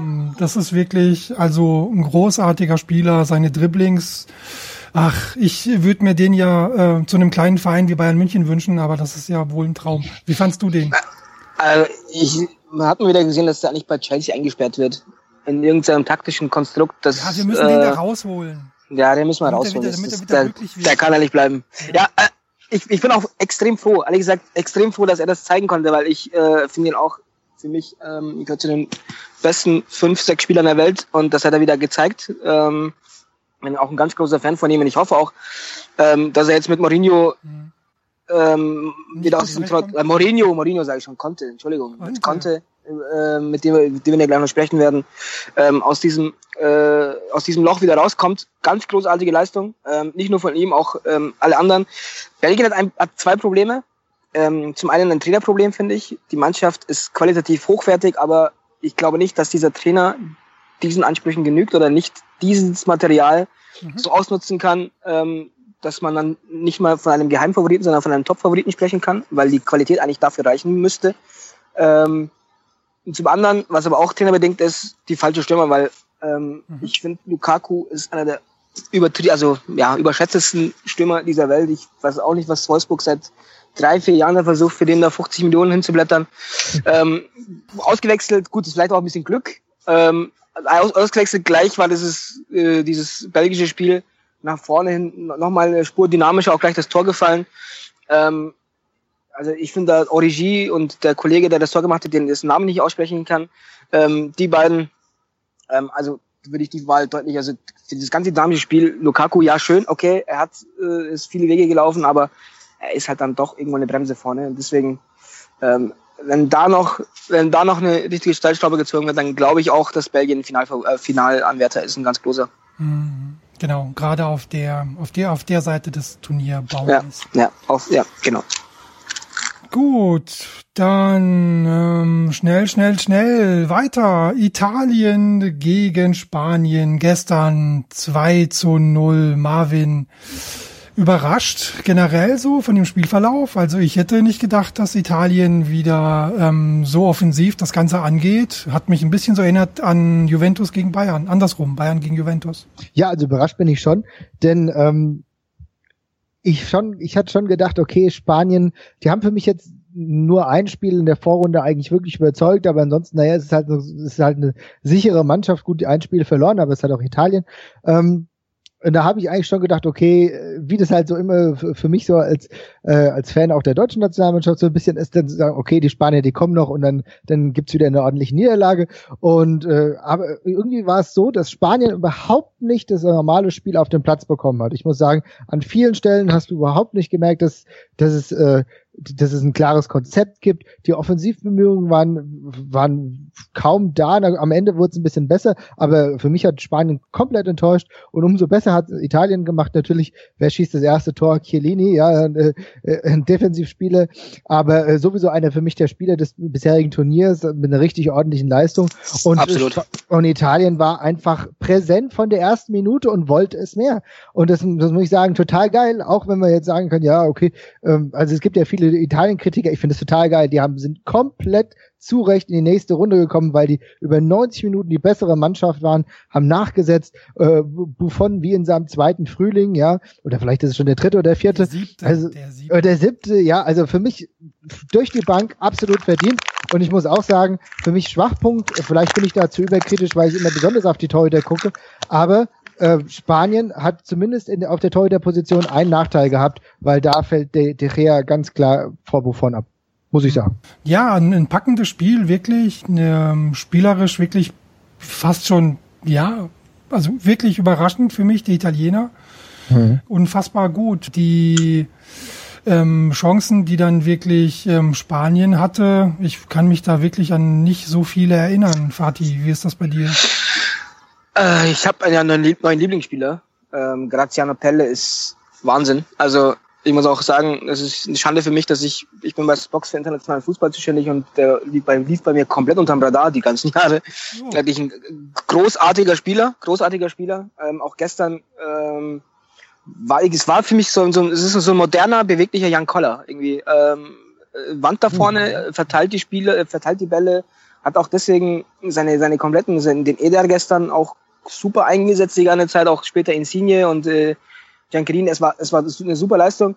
Bei den Spaniern muss man sagen, wenn sie, wenn sie den Ball haben und ihr Spiel spielen, sind die super, aber sie haben leider keinen Plan B. Und Del Bosque, ein ganz, ganz großer Trainer, finde ich einen großartigen Typen, aber hat auch wieder Defizite äh, auf der taktischen Ebene äh, mhm. offenbart, dass er auf gewisse Situationen nicht vorbereitet sein kann. Er hat jetzt, glaube ich, zum dritten Mal äh, bei großen Turnieren in Folge, äh, oder nicht in Folge, aber in kurzer Zeit äh, gegen eine Dreierkette gespielt und dreimal versagt. Gegen, die Holländer haben gegen sie, gegen sie Dreierkette gespielt, keine Mittel gefunden. Gegen Chile eigentlich auch nicht, keine Mittel gefunden und jetzt, mhm. gestern auch nicht. Ähm, genau. Da haben sie den, da haben sie, da haben die äh, den, den, den, den Busquets äh, quasi zugestellt und danach war das Spiel der Spanier eigentlich hinüber. Also mhm. Wenn sie Chancen hatten, dann war das, dann waren es individuelle äh, Einzelleistungen dass auch gestern Fabregas der 90 Minuten auf dem Platz da äh, bleiben durfte, war auch Wahnsinn. Das, das war eine katastrophale Leistung. Aber wahrscheinlich jetzt auch ein anderer, der auf der Position gespielt hat. Die Italiener haben das taktisch wie immer äh, ganz, ganz clever gemacht, konnte äh, im Gegensatz eben zu Del Bosque seine taktischen äh, Finessen, seine äh, Ideen äh, gezeigt, sie in, in der Praxis umgesetzt. Und ich bin sehr, sehr gespannt auf das Deutschland-Spiel. Also ich habe jetzt mhm. vorhin Deutschland abgefeiert ähm, wie, wie stark das sind, aber Italien wird schon eine ganz, ganz harte Nummer. Also das, das wird echt Wahnsinn. Also da muss, da muss echt ähm, Löw die Hand nicht in der Hose halten, sondern wirklich immer am Kopf und äh, da liegt ganze, ganze Zeit, ich, ich krieg's nicht aus dem Kopf, sorry. ähm, ich jetzt das, auch nicht das, mehr. Das, das wird, das wird ein richtig interessantes Spiel. Also das wird, leider ist es nicht das Finale. Also mhm. ich bin mhm. sehr, sehr gespannt, ähm, wie, wie beide Trainer da, da reagieren. Ich glaube, bei, bei Yogi hat es gestern schon gerattert äh, nicht in der Hose, sondern ähm, im Kopf. Ähm, und von daher, ich bin sehr gespannt. Also ich muss Stand jetzt äh, 11.28 Uhr äh, am Dienstag oder Mittwoch, heute ist Dienstag, Dienstag zugeben, dass ich Italien in der äh, leicht favorisierten Rolle sehe, aber das kann sich noch ändern. Mhm. Aber man muss auch mal sagen, was das für eine spannende Mannschaft ist. Ne? Ich meine, äh, überleg dir das mal. Ich meine, die, die ist ja, äh, es gibt, es gibt Menschen, die von einer theoretisch überalterten Mannschaft sprechen. Der, ich weiß nicht, wie alt der, wie, wie der Durchschnitts, äh, Altersschnitt ist, aber der ist um, um die 30, glaube ich. Ja, ja, ja. Da spielen auch Spiele. Ähm, keine Ahnung, wenn du jetzt nicht äh, ein großer Freund des, der Serie A bist, hast du die Spieler jetzt auch noch nicht so oft spielen sehen wie in Emanuel, äh, äh, Giaccherini. Ich spreche das jetzt vielleicht falsch aus vom FC Bologna. Der, der fliegt natürlich durch, total aus, äh, unter dem Radar durch und der spielt plötzlich hier gegen Spanien auch eine ordentliche Partie. Und Basali, äh, wir erinnern uns alle noch in Wolfsburg, da, da war das ja nicht kein so wirklich erfolgreiches Experiment. Mit 35 ist er jetzt zentral in der Innenverteidigung und macht richtig ordentliche Spiele. Also das ist schon richtig grandios, muss man einen Hut auch vor den Italienern ziehen. Und ich finde das kommende Duell absolut geil. Deutschland, Italien, beide äh, doch kein Gegentor kassiert in dieser, äh, in dieser EM. Ja. Das wird ein richtig tolles Ding. Kann ich mir auch vorstellen. Und das ist doch, ist doch auch verkehrte Welt gewesen gestern, wenn man mal guckt. Auch, da habe ich mir mal die Zahlen angeschaut. Spanien hatte nach 20 Minuten 47 Prozent Ballbesitz. Das ist ja vollkommen aberwitzig eigentlich für sie. Und äh, eine, eine Zweikampfquote von, von 40 Prozent. Italien hat unheimlich früh gepresst, hat das Zentrum extrem gut dicht gemacht, hat die Spanier dann später zu Flanken gezwungen. Das sind alles Sachen, das ist jetzt bei ihnen nicht so äh, nicht so oben ange angesiedelt und gehört normalerweise nicht zu den Mitteln, mit denen sie wirklich weiterkommen. Und man hat ihnen auch so ein bisschen so die Verzweiflung angemerkt, je länger das Spiel gedauert hat. Ja. Insofern war es nur konsequent, dass dann in der Nachspielzeit durch den für mich gestern besten Spieler auf dem Platz dann auch noch das 2 zu 0 gefallen ist. Und mhm. taktisch absolute Meisterleistung. Ja. Aber auch da merkt man, glaube ich, auch die Erfahrung, die Italien mitbringt, die spielt schon auch eine Rolle bei so einem mhm. Turnier, sich wirklich auch an solche taktischen Vorgaben nicht nur zu halten, sondern auch flexibel zu reagieren gerade bei so einem Gegner und einfach auch die Situation im Turnier natürlich zu kennen. Und wenn das jetzt ein Durchschnittsalter von 29 oder 30 ist, dann machen sie es immer noch gut und wirken auf mich aber wirklich auch fit und spritzig. Es ist ja gar nicht ja. so, dass sie irgendwie völlig ökonomisch spielen und sozusagen sich nur darauf, darauf konzentrieren, das mit ihrer Erfahrung zu machen, sondern es ist wirklich auch, ähm, es wirkt inspiriert, es wirkt durchdacht, es intensiv. wirkt fit, austrainiert, intensiv. Mhm. Sie können dagegenhalten, sie können auch, auch, auch wechseln während des Spiels je nachdem, was gerade angesagt ist, die haben einen extrem engagierten Trainer auch draußen, der sie da fordert. Das wirkt ja schon ein bisschen wie, wie Pep Guardiola, was Conte da gestern ja, gemacht hat, inklusive Ball wegschlagen. Eher wie Simeone. Äh, seine, Diego Simeone. Ja, ja ich, ich finde ihn, ich finde ihn sympathischer. Äh, okay. Äh, deswegen geht das für mich mehr Richtung Pep Guardiola. Aber das, äh, okay. ihr mögt recht haben, da mag ich mich gar nicht drüber streiten. Aber ähm, also es sieht wirklich gut aus und, und mit der Dreierkette, das hat Spanien gestern wirklich für nahezu unlösbare Probleme gestellt und äh, war auch ein bisschen enttäuschend, finde ich, was da gekommen ist. Ich hatte mir da durchaus mehr erwartet und es wirkte sehr ratlos irgendwann. Wir haben keine Antwort mehr darauf gefunden. Und insofern natürlich auch ein völlig verdienter 2 zu 0 Sieg. Und ihr habt ja schon gesagt, das wird sicherlich vom, von, von der Ausgangslage her wahrscheinlich das interessanteste Spiel jetzt im Viertelfinale dann gegen Deutschland, ja. Mhm. Alex, kannst du, du hast schon viel gesagt darüber, kannst du vielleicht noch ein Wort verlieren über den Schiedsrichter ja. Junaid Chakr? Ich habe auf Twitter gesehen, du hast dich da schon aufgeregt, ist zu viel gesagt, aber du hast dich schon über ihn ausgelassen. Und zwar deutlich. Ich war enttäuscht. Ich war tatsächlich enttäuscht. Und enttäuscht kann man nur von jemandem sein, genau. dem man deutlich mehr zugetraut hat. Denn Junaid Shakir hat zwei Halbfinalspiele in der Champions League gepfiffen in dieser Saison, hatte im Jahr davor das Champions League Finale, definitiv einer der stärksten Schiedsrichter Europas, wenn nicht einer der stärksten Schiedsrichter der Welt war, vor dem Turnier in absoluter Topform, hat dann zwei für seine Verhältnisse, muss man immer deutlich dazu betonen, eher durchschnittliche Spiele gemacht in der Vorrunde. Jetzt hat er natürlich einen Knaller bekommen und hat es in der ersten Halbzeit, wie ich finde, wirklich gut gemacht, hat das Spiel im Griff gehabt, hat es laufen lassen, richtige Linie gefunden, auch von seiner ganzen Persönlichkeit, da hat es gepasst. Und als das Spiel angezogen hat, nach der Pause, ist was passiert, was für Cüneyt Shakir eigentlich ungewöhnlich ist. Man hat gemerkt, er ist, was den Respekt der Spieler betrifft, was die Akzeptanz bei den Spielern betrifft, nicht mehr so durchgekommen. Sie haben mit ihm so ein bisschen die Wutz gemacht und das über eine Zeitung von mindestens 20 Minuten, mhm. was da, damit zu tun hatte, dass Shakir plötzlich uneinheitlich geworden ist in seiner Zweikampfbeurteilung. Er hat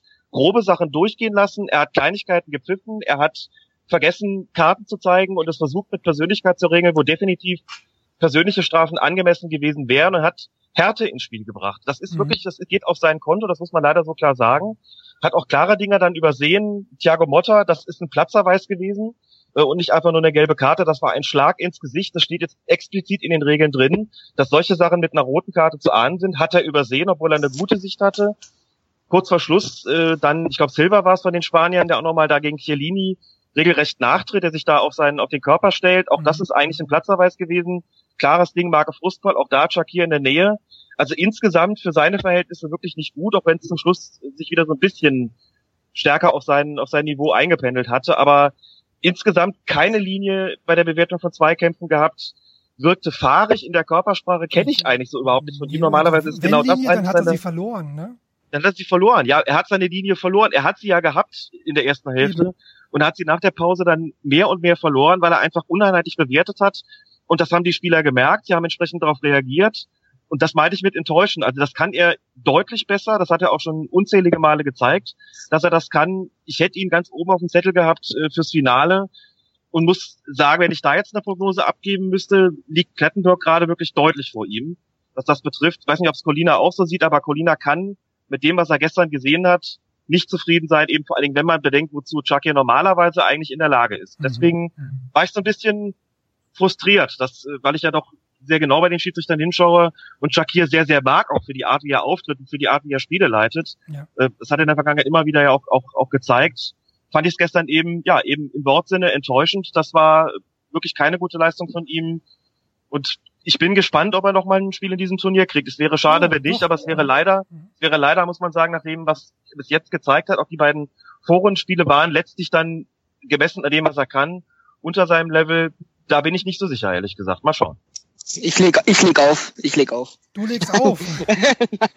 Nein, äh, er hat, ich, ich, ich muss ja sagen, ich bin kein. Ich bin, ich bin beleidigt. Ich gehe jetzt. Ja, ich gehe jetzt. Ich gehe jetzt. Nein, ähm, ich muss zugeben, dass ich, weil ich ihn natürlich in der Liga sehr, sehr häufig sehe, kein großer Fan von Ginny hier, weil mhm. seine Liga, seine Ligaleistungen und seine internationalen Leistungen extrem, extrem weit auseinander liegen. Also ähm, das, was jetzt äh, jetzt gerade beschrieben wurde, zweite Halbzeit, das ist eigentlich 90 Minuten Super League bei Cüneyt Çakir, dass er ähm, sehr oft viel über seine Persönlichkeit regeln will, das aber nicht richtig hinbekommt. Gerade in der Türkei das noch viel schwieriger ist. gerade bei dann, dann die großen, großen Vereine, Galler Heimspiel, Fener Heimspiel, Besiktas Heimspiel, das kriegt er dann einfach nicht durch, weil der Druck dann einfach auch viel zu hoch ist und er fängt dann an ähm, zu äh, improvisieren. Also es ist mhm. manchmal sehr schwierig. International äh, kriegt das deutlich besser. Das ist auch ein Rätsel in der Türkei. Das ist auch für ihn ein Rätsel. Also wieso man das so wahrnimmt, weil er natürlich nicht der Meinung ist. Aber das wird auch immer wieder ähm, besprochen, dass ja, warum, warum ist das so eine Diskrepanz? Aber ähm, ich muss auch sagen, dass ich ihn gestern in der ersten Halbzeit großartig fand. Er ist auch unser letzter, er ist auch der letzte äh, Vertreter der türkischen, türkischen Fußballs bei dieser EM. Deswegen hat man ein ganz besonderes Auge. Aber ich sehe es auch, dass es in der gestern, gestern in der zweiten Halbzeit dann schon extrem schwach war. Ähm, ich sah ihn auch so auf, auf Finalkurs auch, wenn ich das von meinem, Leinauge gesehen habe, aber ja, das war gestern schon, das war gestern war schon ein paar Fehler zu viel. Auch wenn man weiß, äh, dass Colina ein großer, großer Freund und Fan von ihm ist, glaube ich auch, dass es dann Richtung Klettenberg geht, nachdem gestern die Engländer dann ausgeschieden sind. Ja, ähm, bleibt spannend zu beobachten, also auch was die Schiedsrichterentscheidungen angeht. Aber gut, kommen wir zum letzten Spiel des Achtelfinales. Marvin, ich glaube, dafür mhm. bist du eigentlich nur da. Ähm, England gegen Island 1 zu 2. Ich weiß nicht, welche Cinderella-Vergleiche ich da bringen soll. Sag mir einen boah, mit Cinderella habe ich nichts am Hut, ja, aber, aber ich, äh, ich, ich kann dir keinen Vergleich sagen, aber ich muss sagen, ich bin natürlich schon geflasht. Also es ist ganz klar, äh, was Island da auf den Platz be bekommen hat im, im Rahmen ihrer Möglichkeiten, war natürlich toll. Ähm, da gibt's nichts, das hätte, glaube ich, keiner wirklich vorhersehen können, auch wenn du die isländische Mannschaft, oder wenn ich die Isländer schon ein bisschen auf dem Zettel hatte und den einen oder anderen Spieler ein bisschen genauer kenne, aber wenn, wenn du siehst, wie gut das Korsett auch funktioniert. Ja, es wurde öfter mal das Beispiel Darmstadt genannt, ja? ja. Naja, wenn man das übertragen will, dann passt es vielleicht auch durchaus, ja. Und vielleicht ist es so die Darmstadtisierung äh, der Europameisterschaft. Das ist, mag durchaus passen. Und auch vom äh, von dem Überraschungseffekt ist es ja ein ähnlicher gewesen. Mhm. Alex, ähm, so nach vier Minuten war ja irgendwie ja alles in Butter, hätte man sagen können. Ähm, England kriegt den Foulelfmeter und ich habe da ja ehrlich gesagt mit einem hohen Sieg gerechnet. Also ich dachte so, oh, vielleicht wird's mehr als ein 4-0 der Belgier. Wie war das bei dir? nee, habe ich nicht ehrlich gesagt, weil ich nee, weil ich mir tatsächlich auch gedacht habe, dass äh, das ist noch nicht durch. Also ich habe beim Sieg der Engländer gerechnet vorher und dann natürlich nach dem Beginn äh, zumal, aber nicht wirklich mit einem hohen. Ich dachte, dass mhm. die Isländer da nicht einbrechen. Das äh, gesamte Turnier, das sie bis jetzt gespielt haben, hat darauf nicht hingedeutet. Die sind da wirklich auch auch zäh und diszipliniert und und haben auch Bock natürlich und haben ihre Fans im Rücken und schwimmen da, glaube ich, auch wirklich auf so einer auf so einer Welle, die dann immer wieder dazu führt, dass die auch zurückkommen. Und wenn es ihnen da und wenn es ihnen dann angeboten wird, wie, wie gestern von England, natürlich durch so, ein so ein Ding wie ein Einwurf, der mir im Kopf verlängert wird, dann steht plötzlich einer frei vor der Bude oder eben so ein, ein Spieler, der sich durchtanken kann, ohne angegriffen zu werden. Und dann hast du hinten noch einen Torwart, der so schlecht übrigens, also Joe Hart wird da Unrecht getan. Er hat, ja, äh, genau. Also er ist mhm. deutlich besser, als er, als er das gestern gezeigt hat. Da, lachen dann immer alle und sagen, haha, englische Torhüter. So ist es bei ihm eigentlich nicht. Das ist gestern den Fehler, den er normalerweise so auch nicht macht. Dafür ist er schon immer mal wieder gut, aber das ist selten geworden und es war ja gestern einfach ein blöder Zeitpunkt. Gut, und dann ist das Ganze natürlich nach, ich glaube, knapp 20 Minuten letztlich ge dann gedreht. Und dann fangen wir doch mal neu an, darüber zu reden. Und äh, England hat äh, wirklich überhaupt keine, sie haben keine Mittel gefunden. Sie haben, ich, ich fand auch, was, was Hodgson gemacht hat, auch, auch fragwürdig, was seine Wechsel betrifft. Äh, Rashford ist in der 87. gekommen und hatte noch ein paar ganz gute Szenen. Also klar, dass man sich auf einen 18-Jährigen verlässt in so einem Spiel, ist auch sicher auch, ein, auch, ein, auch eine fragwürdige Angelegenheit. Aber man hat da schon gesehen, das wäre wahrscheinlich ein Mittel gewesen, auch nochmal über Einzelaktionen und Dribblings zu kommen. Haben sie nicht gemacht und wahrscheinlich da eine Möglichkeit verschenkt, wenigstens noch eine Verlängerung rauszuholen. Insofern in letzter Konsequenz auch noch ein völlig verdienter Sieg. Es sah dann irgendwann auch tatsächlich aus wie das Pokal, irgendein Erstrunden-Pokalspiel von den Bundesligisten gegen einen sehr, sehr gut organisierten Drittligisten. Also wirklich Kompliment und allen Respekt für Island. Sie haben es wirklich mit, mit ihren Möglichkeiten und so schlecht sind die natürlich dann, dann irgendwie letztlich auch gar nicht mit ihrer Nein. taktischen mhm. Disziplin, ihrem, ihrer Zähigkeit extrem gut gemacht. Man hat auch oft gesehen, wie gut sie gestaffelt gewesen sind, wie sie es immer wieder geschafft haben, die Engländer, aus den gefährlichen Zonen rauszuhalten, wie sie die konsequente Deckung praktiziert haben. Also das war schon wirklich aller Ehren wert und es ist ja auch gar nicht so, dass sie nur destruktiv gespielt hätten, so, sondern ähm, sie haben es ja durchaus auch versucht, dann, dann schnell zu kontern und hätten durchaus noch die Chance gehabt, auch ein drittes Tor danach zu legen. Es ist also letztlich auch noch völlig verdient gewesen und über England muss man wirklich sagen, also ich halte ja dann schon bei solchen Turnieren immer, immer mit ihnen letztlich doch auch wieder sehr enttäuschend. Auch wenn man sagen muss, gestern war dann im, im, im Fernsehen, ich glaube, es war Tom Bartels, der dann immer wieder vom tiefsten Tiefpunkt sprach. Ja, das ist auch schön. Ähm, England hat es bei einer Welt- und Europameisterschaft insgesamt nur viermal geschafft, überhaupt übers Viertelfinale hinauszukommen. Also es ist jetzt auch nicht so, dass das eine Mannschaft wäre, von der man, also da ist, glaube ich, die Erwartungshaltung ist ein bisschen wie beim ersten FC Köln. Man erwartet immer, dass die eigentlich deutscher Meister werden müssten, aber wenn man realistisch ist, muss man sehen, so ist es eigentlich in den vergangenen Jahren und Jahrzehnten auch, auch oft nicht gewesen. Und mhm. So ein tiefster Tiefpunkt weiß ich nicht. Klar, dass man, wenn man gegen Island ausscheidet, ist es natürlich von der Konstellation immer blamabel, aber ähm, man muss auch sehen, das was Island, wenn man sich anguckt, was für eine Qualifikation war, ja haben, war, es war verdient und es ist ja auch so, dass sie das schon schon lange wirklich gut machen und, und nach nach einem wirklich stringenten Konzept davor gehen. Und das zahlt sich dann halt auch in solchen Spielen mal aus. Also im Grunde genommen müsste man jetzt nicht gar nicht so überrascht sein, gerade wenn der Gegner England heißt, wie es dann viele gestern Abend waren, auch wenn es natürlich passiert ähm, ich sehe es ich, ich seh's grundsätzlich so wie du. Allerdings ähm, müsste ich eine Einstellung machen, was dieses Turnier angeht, weil die Engländer diesmal deutlich mit einer besseren Mannschaft angetreten sind, als es in den letzten Jahren war. Also das wollte deutlich ich, mehr alt. Das wollte ich dich ja. fragen, Fatih. Ist das vielleicht ja, ist ähnlich wie bei Belgien, dass es da vielleicht doch am Trainer liegt, weil im Conte, der ja, schafft es ja seiner Mannschaft. Definitiv. Ich meine, der hat genauso viel oder wenig Zeit, dem, dem Nationalmannschaftsteam irgendwas beizubringen oder denen eine Taktik mitzugeben, wie das funktionieren kann. Ja, das ist, das ist, das ist wie wenn du jetzt ein, wenn du jetzt einen Rechner kaufst, äh, der 2016 gebaut wurde und Windows 95 installierst. Also das ist so, es kann, es, es, kann, äh, es kann gar nicht laufen. Also es ist, ich finde die Mannschaft sehr interessant, die englische Mannschaft. Rashford wurde ja gerade genannt. Das ist einer von vielen äh, interessanten neuen Spielern dieser Mannschaft. Äh, Sterling und Sturridge auf den Außen. Es gibt wenig, wenig bei dieser EM, was schneller ist. Ähm, ja. Auch, auch, auch gut ist. Ähm, aber wenn man sie nicht einsetzen kann, wenn man, wenn man Rooney da irgendwie im Mittelfeld einsetzt, Carrie Kane ist ein super Spieler, aber funktioniert auch nicht so in den Tottenham, aber das, da gibt's ja immer Mittel, um das, um das, um das umzustellen. Ähm, ich finde, dass die Mannschaft underperformt hat einfach für die Qualität, die sie dieses Mal mitgenommen haben. Roy Hodgson hat ähm, vor dem Turnier gesagt, vor dem, ich glaube, das war vor dem Türkei-Spiel, dass man, wie das Deutschland 2006 ist, also man ja. jetzt angefangen hat und so, so sehe ich sie tatsächlich auch. Also das ist eine, eine, sehr, sehr interessante Mannschaft, die mit einem guten Trainer, mit einem guten Trainer, es muss nicht mal ein Top-Trainer sein, mhm. deutlich besser spielen kann. Und das war ja auch, ist nicht das Island-Spiel. Mal gegen Island hat man jetzt inzwischen gesehen, kann man ausscheiden, weil die Mannschaft äh, ein Mittel hat und das Mittel sehr, sehr gut einsetzt. Aber es war ja auch in der Vorrunde nicht. Also gegen Russland haben sie ja wunderbar gespielt, aber wieder nicht gewonnen. Mhm. Danach auch nicht gut gespielt. Also das ist so, so, so, ein, so ein Problem, dass man die Qualität nicht einsetzen kann, die man hat. Und da braucht man einfach einen Trainer, der das kann. Das Problem in England ist, dass es da auch nicht so viele Trainer gibt, die das ähm, man hat das vielleicht ein bisschen verschlafen auch, dass man da nicht so viele Alternativen hat. Vielleicht hilft dann auch mal ein äußerer Einfluss, mal äh, keinen, keinen englischen Trainer zu holen und dann vielleicht mal einen äußeren Einfluss einzubringen.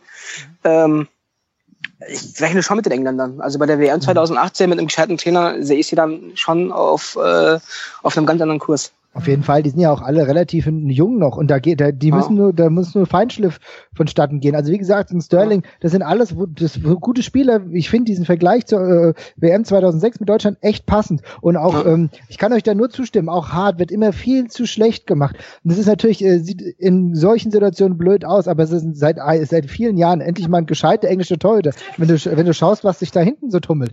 Also da muss man echt die Kirche im Dorf lassen und die Kritik, die ich jetzt schon wieder höre bezüglich England, die ist viel zu over the top. Wenn ich den Shearer höre, der das, die alle beerdigt. Natürlich kann man immer schön draufhauen, ja. Aber ich will ehrlich mal wissen, was, was Shearer im internationalen Vergleich eigentlich gerissen hat. Da fällt mir relativ wenig ein. Und wenn wir dann nochmal sagen, dass der bei Newcastle äh, für ein paar Wochen da Trainer war, das hat er auch nicht sonderlich erfolgreich gemacht. Also es ist immer gut, man kann immer draufhauen, aber muss man auch die Kirche im Dorf lassen. Und äh, mit einem guten Trainer kann da wirklich noch was passieren. Es gilt aufzubauen und nicht immer alles abzureißen mit harten Worten. Mhm, da ist, da ist, genau, da ist was da, aber es muss fein geschliffen werden und in zwei Jahren kann es schon ganz anders aussehen. Übrigens, ähnlich bei, bei, bei Österreich auch, wenn ich da gelese, was äh, auch, auch Österreich hat eine Mannschaft, die gar nicht so verkehrt ist. Aber da muss man halt Leute besser einsetzen. Und Island, äh, das, darauf wollte ich auch noch mal ganz kurz zu sprechen kommen, das ist kein wundersames Phänomen. Ich erinnere an die äh, Qualifikation zur Weltmeisterschaft. Auch da sind sie ja ganz nur ganz knapp gescheitert. Die haben eine richtig gute Qualifikation davor gespielt. Das ist ein Aufbau über Jahre hinweg. Ähm, das, das, gut, dass sie jetzt sogar einen akzeptablen Torhüter gefunden haben, den ich vor 2013 noch in Reykjavik sehen. Okay, aber alles, was davor passiert, so gerade im Mittelfeld, auch im Sturm, äh, das ist ein Kollektiv. Wenn du siehst, dass die Einzelspieler ja dann nicht eine ganz große Rolle spielen, Finnburger schon, den ich äh, als wesentlich besseren Spieler erachte, als vielleicht Zicktorson, der jetzt das Tor geschossen hat, äh, der, der muss halt im Sinne im Sinne, die, die, diese Formation muss er halt einfach weichen. Das passt alles.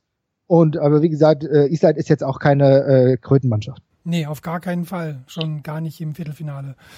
Ähm, lasst uns doch äh, einfach schon mal ähm, kurz vielleicht noch ein paar Sätze verlieren zum Abschluss über die Viertelfinalpaarung. Dann äh, wären wir auch durch, auch wenn das hier länger dauert als gedacht. Ähm, ähm, Alex, wollen wir äh, gleich mal bleiben bei Frankreich gegen Island? Ja, Frankreich. Frankreich. Irgendwann kommt jeder Weg mal an seinem Ende an. Jedes Märchen geht zu Ende. Ja.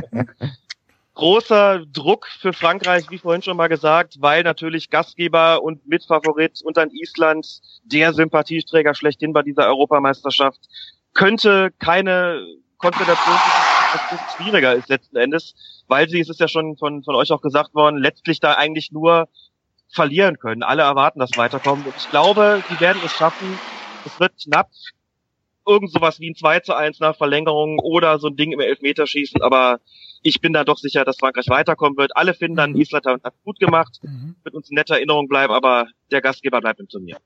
Ich, ich, ich pflichte dem bei. Ich, wie gesagt, ich fand dieses Irland-Spiel für, für Frankreich sehr glücklich. Also, also gut, es ist gut, dass es passiert ist. Die neue Spielsituation gegen einen schwachen Gegner und hinterher mhm. haben sie sehr gut gemacht. Und ich glaube auch, ähm, dass jetzt Frankreich äh, da ins Halbfinale vorstoßen wird. Mhm. Mhm. Mhm. Gut, ähm, Fatih, dann bleiben, bleiben wir gleich bei dir. Eigentlich geht's ja los mit am Donnerstag mit Polen gegen Portugal. Also mit, ich finde mit das Spannendste, äh, mal, weil man es nicht wirklich einschätzen kann. Genau. So richtig, so richtig, so einen richtigen Favoriten kann ich jetzt nicht nicht kreieren. Ich habe ich auch, ich habe da auch keinen, ganz ehrlich. Ich habe da auch keinen. Ich sehe ich glaube, dass, dass, dass, dass die Polen das schaffen. Ich kann es dir nicht genau sagen, es ist nicht so richtig griffig das Problem bei den, bei den Portugiesen ist, wie gesagt, viermal 90 Minuten nicht gewonnen in diesem Turnier. Und Ronaldo ist auch nicht wirklich noch nicht, noch nicht da. Und die Polen machen insgesamt einen, einen, einen Eindruck, dass sie, dass sie wissen, was sie tun, weil da was, was gefordert ist, mhm. dass sie auch nicht in Panik verfallen. Das ist immer sehr, sehr wichtig, dass sie immer souverän bleiben in den Situationen, auch als dann äh, jetzt in dem Schweiz-Spiel auch mal phasenweise dann schwierig wurde. Mhm. Ähm, sie, sie wissen mit dem Druck umzugehen und ich glaube, dass das dann in so einem Viertelfinale oft äh, das Quäntchen das Quäntchen dann ausmacht, um weiterzukommen. Deswegen glaube ich, dass die Polen es schaffen. Mhm.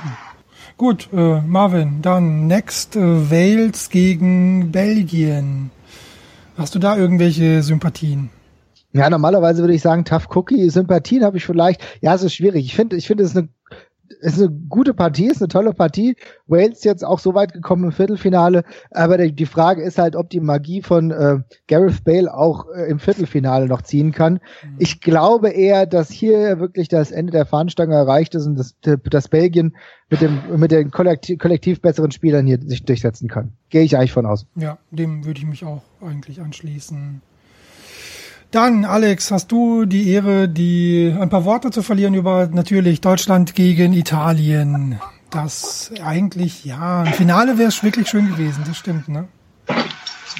Ja, von der derzeitigen Form und vom derzeitigen Turnierverlauf genau. hätte man sich das vorstellen können, aber fünf Euro ins Phrasenschwein, das Leben ist ja kein Wunschkonzert. Und deswegen äh, ist es jetzt so, wie es ist ganz schwer zu sagen. Auch das ein Spiel, von dem ich glaube, dass es nicht nach 90 Minuten schon entschieden sein wird, sondern dass es etwas länger dauern wird. Und mit einem Blick auf die Turnierhistorie, jetzt nicht dieses Turnier, sondern der, die, die Historie von Welt- und Europameisterschaften, gebe ich mal den Tipp ab, knapper Sieg für Italien am Ende.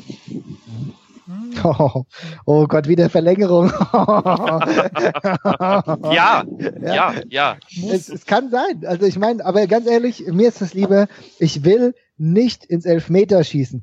Das sollten sie wirklich uns allen ersparen, ja, dann verlieren sie halt in der Verlängerung, aber nicht Elfmeterschießen. Mir geht es total gegen den Strich, immer dieses bisschen mehr Glück gehabt, eine, weiter, äh, eine Runde weitergemogelt. Nach 120 Minuten soll es entschieden sein und dann schauen wir mal, wer der Bessere ist. Von mir aus, äh, beide Seiten, ich würde es beiden Mannschaften ehrlich gesagt gönnen, Be beide eine richtig ordentliche äh, Runde. Italien wird immer besser. Ich bin gespannt, wer als erstes mal hinter, hinter, ähm, hinter sich greifen muss. Und auch wirklich taktisch wird es spannend zu sehen, Fatih, findest du nicht? Also Conte gegen Löw, was sich Conte einfallen lässt gegen den deutschen Spielaufbau? Ja, das, das, das, also ich habe es ja vorhin gesagt, das, das, wird, das wird sehr, sehr spannend, sehr, sehr interessant. Ähm, ich wage da auch eigentlich kaum in den Punkten abzugehen. Ich sehe auch Italien in, in, in leicht, leicht vorne, ähm, aber es wird, es wird extrem spannend. Also Conte hat es halt auch bisher geschafft, in jedem Spiel ähm, anders aufzutreten, andere Taktik. Gegen Irland möchte ich jetzt nicht sagen, was er gemacht hat. Das tut meiner türkischen Seele immer noch weh. ähm, aber ansonsten, also dass, dass man Spanien, Spanien so aus dem Spiel nimmt, sie unter 50 Prozent Ballbesitz hält, das ist Wahnsinn. Also das ist, das zeugt nicht nur von von Klasse, das zeugt auch von, von einer guten Idee und ähm, weil die Historie kennt man so ohnehin, Deutschland, Italien und äh, es, wird, sehr, sehr spannend. Natürlich wird es mich auch nicht überraschen, wenn, wenn die deutsche Mannschaft dann äh, äh, da auch weiterkommt und es dann auch, weil auch, auch verdient, aber mhm also die Italiener haben, haben mir gestern schon extrem viel äh, Respekt nochmal, eine gehörige Portion Respekt dazu gewonnen. Ich glaube, dass die Italiener das schaffen. Ich bin nur gespannt, bin nur gespannt, das habe ich in einem Tweet, den ich gestern gelesen habe, äh, ob das wieder in drei, äh, drei Tage kartoffeldeutschem ähm, Pizza-Boykott endet, ja. oh Gott, ja. wahrscheinlich, wahrscheinlich. Warten wir es mal ab, ja. Aber gut. Der wird auf jeden Fall ein geiles Spiel und ich freue mich drauf. Ja. Weil es ist, du kannst, du, du kannst die Geschichte umdrehen, du kannst sagen, ja, Revanche für 2006 und so weiter und so fort. Die, Deutschland ist Weltmeister geworden, sie haben alles jetzt selbst in der Hand. Von den Einzelspielern würde ich ganz klar sagen Deutschland, aber du merkst, Italien funktioniert im Kollektiv richtig toll. Super geiles Ding, ich freue mich mega. Gut, dann äh, freue ich mich auch mega, und zwar, dass wir ans Ende angekommen sind. Ähm, auch wenn ihr ein großartiges Kollektiv seid, ja. Danke. Danke. ähm, dann äh, möchte ich mich verabschieden. Und zwar bei Alex Feuerherr bei Twitter zu finden unter Lisasfeld und, und Lisas Welt und zu hören im Colinas Erben Schiedsrichter Podcast. Danke, Alex. Ich habe zu danken und wünsche allen noch einen wunderschönen Tag. Dankeschön. Dir auch. Dann vielen Dank an Marvin Mendel auf Twitter zu finden unter @marv 2.0 und zu hören im Eintracht Podcast. Vielen Dank, Marvin. Ja, vielen Dank und ich wünsche euch noch einen schönen Tag. Danke, dir auch, mein Lieber. Und natürlich vielen, vielen Dank an Fatih Demirelli, zu, auf Twitter zu finden unter demirelli.de und zu lesen bei Spox. Vielen Dank, Fatih. Vielen Dank äh, an euch allen drei und natürlich äh, dir ganz besonders für die tolle Moderation, Jalcin. Ja, vielen, vielen Dank. Äh, danke auch, liebe Zuhörer, fürs Dabeisein. Wir kommen wieder am Freitag, also am Tag nach dem ersten Viertelfinalspiel. Danke fürs Zuhören. Bis dann. Tschüss.